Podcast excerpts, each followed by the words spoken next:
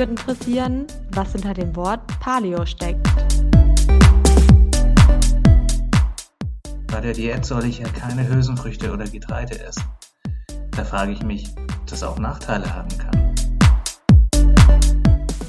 Da frage ich mich jetzt, ähm, kann ich mit der Diät abnehmen?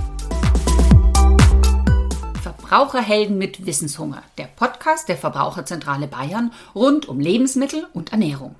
Hallo, hier sind Ursula und Daniela. Also Food-Themen sind ja total angesagt, aber leider schwimmt in dieser ganzen Infosuppe von Instagram, Facebook und Co. auch jede Menge Halbwahrheiten. Und wir machen jetzt Schluss mit dieser Infodemie und ihr bekommt jeden Monat in unserem Podcast wissenschaftlich basiertes Superfood für die Ohren. Ja, und da begrüßen wir euch wieder zu unserem Podcast. Wir haben es ja schon ganz groß angekündigt. Wir bleiben in unserer Diätreihe und heute geht es um die Steinzeit-Diät. Aber bevor wir starten, gebe ich erstmal das Wort wieder an Ursula, denn sie hat wieder die Verbraucherfragen gesammelt und hatte eine Simone. Genau, die Simone hat eine ganz nette Zuschrift gemacht und zwar dieses Mal keine Frage, sondern wir haben einen ganz tollen Tipp bekommen, beziehungsweise ganz tolle Rezepte. Die Simone macht nämlich dieses Intervallfasten, das wir das letzte Mal angesprochen hatten und beschrieben haben. Und die Simone macht an diesen Fastentagen sich immer Brühen. Und zwar einmal eine Gemüsebrühe, mal eine Hühnerbrühe, aber auch mal eine Knochenbrühe. Und die trinkt sie dann an diesen sogenannten Entlastungstagen. Und damit ihr auch in den Genuss von diesen tollen Brühen kommt, gebe ich euch diese Rezepte von der Simone in die Show Notes und dann könnt ihr das mal nachkochen. Vielen Dank, Simone. Ja, also wie die Großmutter noch gekocht hat, ne? Die, das hypt ja auch extrem. Ich glaube auch durch die vietnamesische Küche, die ja immer stärker auch bei uns in Restaurants vertreten ist, mit der Pho. Und auch in New York war ja diese Knochenbrühe, ähm, zumindest oh, in den ja. letzten Jahren, ganz groß. Ähm, ja, man, man kommt da so ein bisschen wieder zurück zu den Ursprüngen der Großmutter. Ne? Wir gehen ja heute auch zurück zu den Ursprüngen, allerdings gleich ganz, ganz viele hunderttausend Jahre zurück, oder? Hm? Ja, ganz genau. Und äh, Fleisch ist da auch ein ganz, ganz großer Bestandteil. Ne? Also es geht um die Steinzeit-Diät beziehungsweise Paleo-Diät, liest man ja auch häufig. Ne? Daniela, weißt du, was das eigentlich heißt, dieses Paleo in dem Wörtchen drin, wo das herkommt? Nee, wäre mir jetzt gar nicht bewusst. Mhm. Und zwar kommt es aus dem Wort äh, Paläolithikum. Das okay. ist nämlich die Zeit, als wir Menschen noch als Jäger und Sammler unterwegs waren und keinen Ackerbau betrieben haben und keine Viehzucht. Und die Anhänger dieser Diät, die sagen nämlich, dass wenn wir uns so ernähren wie die Steinzeitmenschen, das wäre am allergesündesten. Das bedeutet dann jetzt mal ganz, ganz konkret, welche Lebensmittel sollen wir dann zu uns nehmen und welche dürfen wir vor allem nicht zu uns nehmen? Naja, also wenn du keinen Ackerbau betreibst, dann hast du kein Getreide. Also fallen schon mal diese ganzen Getreideprodukte weg. Mhm. Und uh. du hast im Prinzip, wenn du keine Viehzucht hast, natürlich auch nicht so wie wir jetzt die Kühe halten, auch diese ganzen Milch- und Milchprodukte nicht. Also du kannst keinen Käse herstellen, ja, die ganzen Milchprodukte würden eigentlich dann wegfallen. Und das Argument äh, ist ja immer für diese Paleo- bzw. Steinzeit-Diät, dass wir evolutionsmäßig uns noch gar nicht dran gewöhnen konnten an diese neuen Lebensmittel wie Milch und Getreide und deswegen könnten wir das auch nicht richtig verarbeiten, also unser Verdauungstrakt bzw. unser Stoffwechsel. Das habe ich doch richtig verstanden. Mhm. Wir haben uns genetisch genetisch nicht daran angepasst, wird behauptet. Mhm. Aber viele Wissenschaftler sagen, das sei absoluter Quatsch, weil über diesen langen Zeitraum hin haben wir uns natürlich verändert und auch unsere, unser Verdauungstrakt ist, hat sich verändert, unsere Gene haben sich verändert, was die Ernährung anbelangt also. Naja, du musst ja auch sehen, in welcher Region lebe ich denn. Ne? Ähm, also die Eskimos haben ja eine ganz andere Ernährungsform wie jetzt jemand aus äh, Südafrika oder hier in Europa. Also da das alles über einen Kamm zu scheren, erscheint mir jetzt auch ein bisschen eigenartig. Das wird auch oft als Argument angebracht, dass es nicht die Paleo-Diät gibt. Also man, das, äh, wir haben auf unterschiedlichen Kontinenten gelebt, in unterschiedlichen Regionen gelebt, ähm, unterschiedliche Früchte, Obst, Gemüse gehabt. Also warum ist, man kann das nicht auf eine Diätform zurückführen. Wie der Steinzeitmensch damals gelebt hat. Und ähm, es ist auch so, dass wir zum Teil tatsächlich noch so ein bisschen schwimmen, was die Lebensmittelauswahl angeht. Also wir sind uns da noch gar nicht so sicher oder die Wissenschaft ist sich da noch gar nicht so sicher, ob nicht doch ein relativ großer Anteil schon an Getreide mhm. äh, in der Lebensmittelauswahl dabei Richtig. war. Ne? Was ist denn dabei? Was darf man denn bei einer Paleo-Diät eigentlich essen? Das interessiert vielleicht unsere Zuhörer. Also ich sehe da immer immer ganz vordergründig das Fleisch. Am besten ein Mammut das funktioniert schon mal nicht. Ne? Ja, aber ich glaube, die haben ja nicht jeden Tag einen Mammut erlegt und auch diese Eier. Eier ist ja auch ein großer Bestandteil der Diät. Es gibt ja nicht in bestimmten Regionen der Welt gibt es ja nicht zu jeder Jahreszeit Eier. Also die Vögel brüten in einer bestimmten Jahreszeit, dann konnte man Eier finden, aber ein Großteil der Jahreszeiten gab es eben keine Eier. Ich glaube, dass ein großer Bestandteil schon auch Obst und Gemüse war, das man sammeln konnte. Also zum Beispiel Beeren oder Wurzelgemüse, das sie ausgegraben Nährstoffgraben haben. Also man darf es nicht nur auf das Fleisch reduzieren, diese Diät, sondern ein Großteil ist wirklich schon auch saisonales Obst und Gemüse. Ja, aber ehrlich gesagt, wenn ich mir jetzt mal mein Frühstück anschaue, dann fällt mir das hm. ziemlich schwer, da ein Paleo-Frühstück draus zu machen. also gut, Omelette wäre noch möglich, aber dann habe ich ja schon wieder das Problem, welches Getreide, wenn es nicht erlaubt ist. Ja, und also das Stück Fleisch gleich zum Frühstück, das muss jetzt auch nicht unbedingt sein, oder? Nee, das stimmt. Also ich glaube, dass das Omelett so ein bisschen ein ähm, typisches Frühstück für einen Anhänger der Steinzeiternährung ist. Was natürlich nicht schlecht ist, sind diese ganzen Nüsse und Samen, die verwendet werden. Mhm. Also das ist schon auch so, was vielleicht positiv zu erwähnen ist bei der Steinzeitdiät.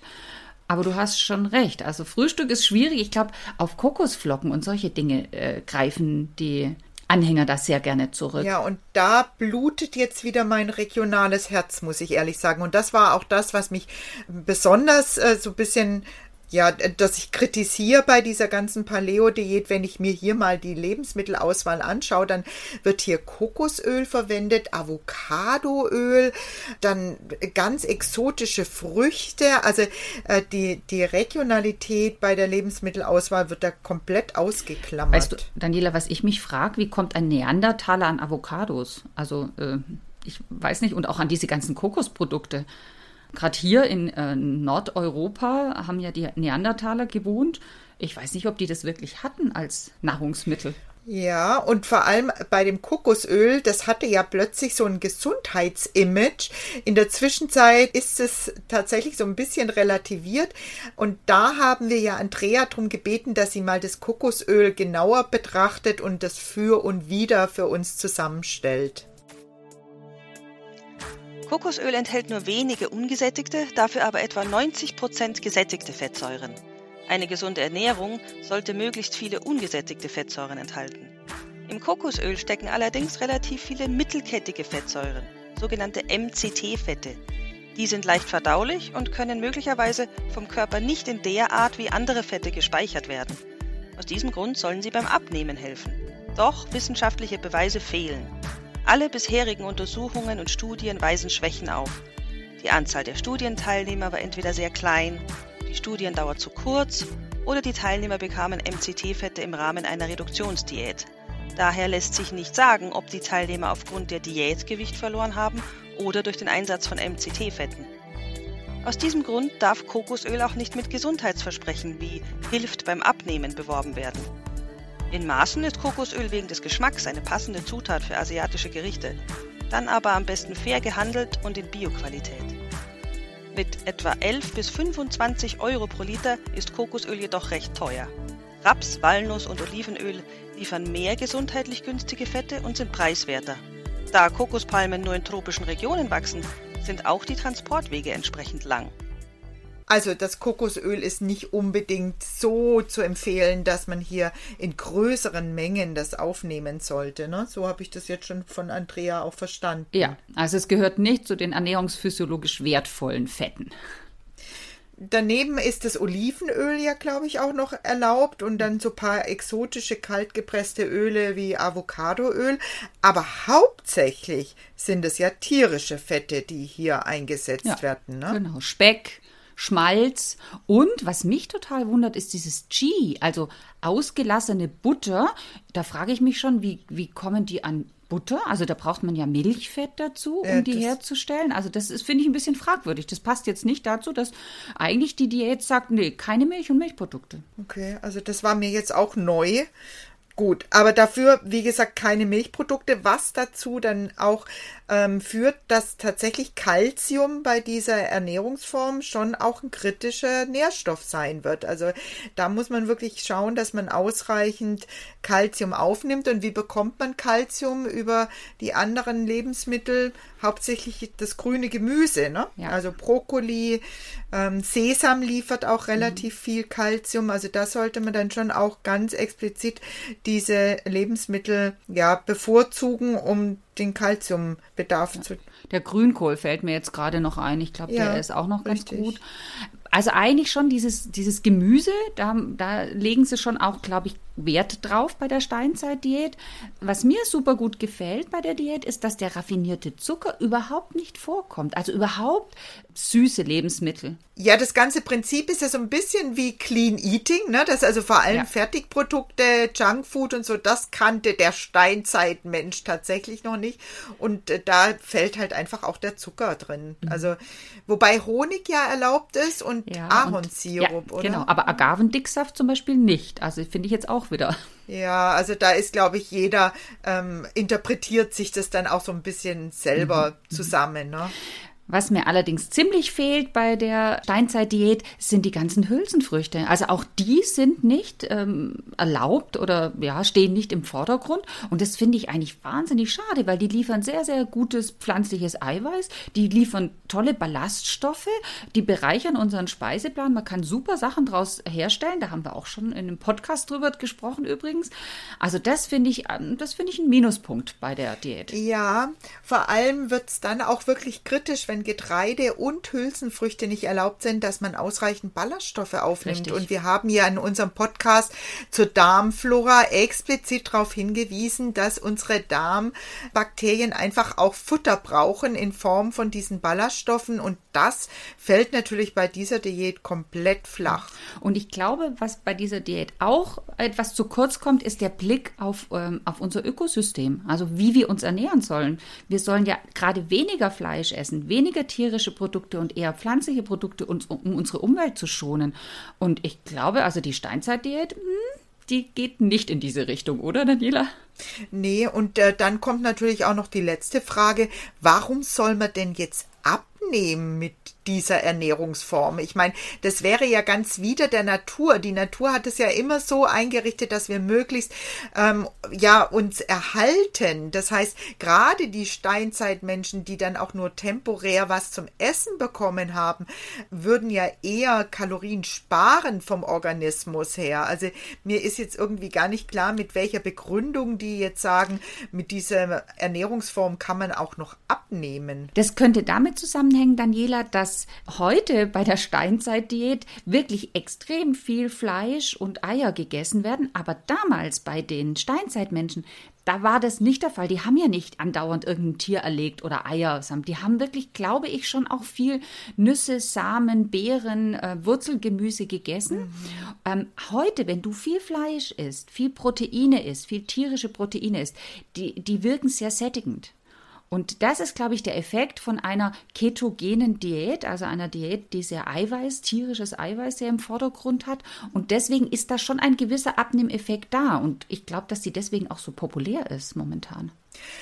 Wollen wir den Diätcheck machen, ob also diese Ernährungsform wirklich dauerhaft zum Abnehmen führt und vor allem, ob man es auch dauerhaft durchführen kann?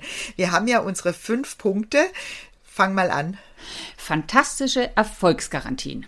Hm, weiß ich nicht. Also das habe ich jetzt noch nicht gelesen, dass die sagen, man nimmt in einer Woche sieben Kilo ab, oder? Nee, diese Versprechen habe ich auch noch nicht gelesen. Ich muss aber auch gestehen, es ist ja ein riesen ähm, Büchermarkt und Oh ja. ähm, ich habe jetzt, also diese Bücher jetzt auch nicht komplett durchgelesen, aber das, was man so im Internet findet, habe ich auch nicht das Gefühl, dass hier also schnelle Abnehmerfolge versprochen werden. Ich glaube, das ist eher so was Ideologisches. Also wenn du das machst, dann machst du das auch über einen längeren Zeitraum und willst nicht äh, das nur machen, weil du jetzt in zwei Wochen einfach Gewicht verlieren willst, oder? Ja, denke ich auch.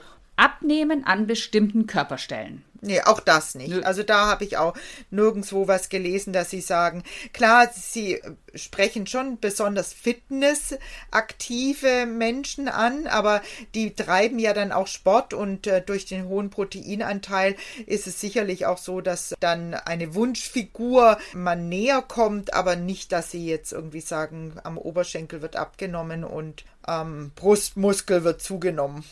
Der dritte Punkt war, stehen bestimmte Schlankheitspräparate oder irgendwelche Nahrungsergänzungsmittel im Mittelpunkt der Diät. Auch das nicht, muss ich sagen. Also es ist jetzt nicht so, dass man irgendwelche extra Pülferchen zu sich nehmen soll. Allerdings ist die Lebensmittelauswahl ja schon sehr exotisch zum Teil. Ne? Ja, das sind häufig die Empfehlungen, dass man die Lebensmittel dann nicht im Supermarkt kaufen soll, also im stationären Handel, sondern dass man die sich übers Internet einfach bestellen soll oder muss, weil da, da gibt es diese, naja, speziellen Angebote. Und sie sind auch teurer, habe ich schon gelesen, dass da viele sagen, boah, das ist, geht ganz schön ins Geld, diese Lebensmittel zu kaufen. Also da würde ich jetzt echt nur so einen halben Checkpunkt geben, oder? Ja, stimme ich zu. Spielt Bewegung bei der Diät eine Rolle? Ja, da müssen wir eindeutig sagen, der Punkt äh, geht an die Steinzeit-Diät, weil in diesen ganzen Diätprogrammen ist wirklich die Bewegung ein ganz, ganz großer Teil, weil die Anhänger sagen, naja, der Steinzeitmensch, der musste ja auch die ganze Zeit durch die Gegend rennen Ja. und sich um Nahrung und um Lebensmittel kümmern, der war viel in Bewegung. Aber auch da gibt es von wissenschaftlicher Seite her so manchmal ein bisschen Fragezeichen, ob die wirklich so viel unterwegs waren oder halt zu bestimmten Jahreszeiten in ihren Höhlen saßen am Feuer und äh, vielleicht auch mal nichts getan haben. Also wir wissen es nicht, weil hm, wir können nicht zurückschauen in dieses Zeitalter. Ja, wobei ich schon tatsächlich auch mal eine Statistik gelesen habe, dass vor äh, knapp über 100 Jahren die Leute 20 Kilometer am Tag gegangen sind, ja, Richtig, vom, ja. vom Feld und wieder zurück und die Milch geholt und wieder zurück und dass wir da nur noch ein Bruchteil an Bewegung haben. Ja. Unsere Kinder zwischen 11 und 16 gehen am Tag 500 Meter. Ja, das ist traurig. Das ist wirklich traurig. Also da gerne noch mal zurück zur Steinzeit. Ja, also Punkt 4 geht an die Steinzeit-Diät, auch wenn wir nicht wissen, ob die das wirklich gemacht haben, aber in den Diätempfehlungen ist auf alle Fälle ein großer Schwerpunkt auf Bewegung. Und der fünfte Punkt ist, dass wir die tägliche Kalorienzufuhr unter 1000 Kilokalorien senken. Nee, habe ich jetzt auch nicht gelesen, aber das kommt vielleicht auch daher, weil sie diese Steinzeit-Diät ja eher als Ernährungsumstellung und auch als gesunde Ernährung vermarkten und weniger jetzt ähm, das Abnehmen von Körpergewicht im Vordergrund ist, oder? Ja, sehe ich auch so. Im Prinzip wäre jetzt echt noch ein Punkt 6 zu überprüfen und da würde ich nämlich äh, tatsächlich auch der Steinzeit-Diät keinen Punkt geben. Ist es alltagstauglich? Oh ja. Also wenn ich jetzt mal so eine Family ähm, mir anschaue, wenn ich also jetzt ähm, hier eine ganze Familie zu ernähren hätte und dann wird es echt schwer, das so alles unter einen Hut zu bekommen oder auch essen gehen. Ja, Kantine fällt mir jetzt gerade ein. Also in der Kantine, Steinzeit-Diät, hm, weiß nicht. Ja, da hast immer dein Salat mit irgendwelchen Putenstreifen drauf, ne? Ja, stimmt. Wird auf lange Sicht ein bisschen einseitig vielleicht. Und ich würde sogar noch gerne einen Punkt 7 einführen, und zwar die Nachhaltigkeit. Ja. Also die sehe ich bei dieser Diät einfach nicht durch diesen hohen Konsum an Fleisch und Fleischprodukten. Das sehe ich negativ. Genau, also der Punkt geht nicht an die Steinzeitdiät. Okay, dann würde ich einfach sagen, wir ziehen die guten Punkte uns raus. Das heißt einfach weniger Zucker, weniger verarbeitete Lebensmittel und diesen hohen Fleischkonsum, den lehnen wir eher ab. Auch die äh, Ablehnung von Hülsenfrüchten sehen wir kritisch und äh, das ohne Getreide sehen wir überhaupt keinen Sinn dahinter, oder? Und ich könnte nicht ohne Milch. Tut mir schrecklich leid. Ich liebe Käse und ich liebe Milch. Also für mich wäre diese Steinzeitdiät leider absolut nichts. Aber Daniela, was machen wir denn das nächste Mal? Verrätst du das schon? Ja, und zwar haben wir nämlich beide schon gesagt, hey, das war jetzt so fleischlastig, jetzt reicht's uns komplett. Wir wollen uns die vegane Ernährung anschauen. Also nicht im Punkto jetzt abnehmen, sondern einfach in Punkto einer neuen Ernährungsform, die immer mehr Anhänger hier in Deutschland bekommt und vor allem auch viele junge Anhänger. Und das ist eine tolle neue Bereicherung, aber es hat so ein, zwei Kritikpunkte, wo man einfach schauen muss, dass man dann auch ausreichend mit Nährstoffen versorgt ist. Und genau das wollen wir uns dann anschauen. Genau, die Tipps geben wir euch und bis dahin bleibt wissenshungrig und informiert euch auf unserer Website verbraucherzentrale-bayern.de. Ja, genau. Und wenn euch die Sendung jetzt gefallen hat oder vielleicht auch nicht, wir freuen uns auf jeden Fall, wenn ihr in Kontakt mit uns tretet. Unter ernährung.vzbayern.de könnt ihr uns eine E-Mail senden. Dort könnt ihr natürlich auch Themenwünsche nennen und eure Kommentare hinterlassen. Und jetzt sagen wir erst einmal Tschüss. Tschüss.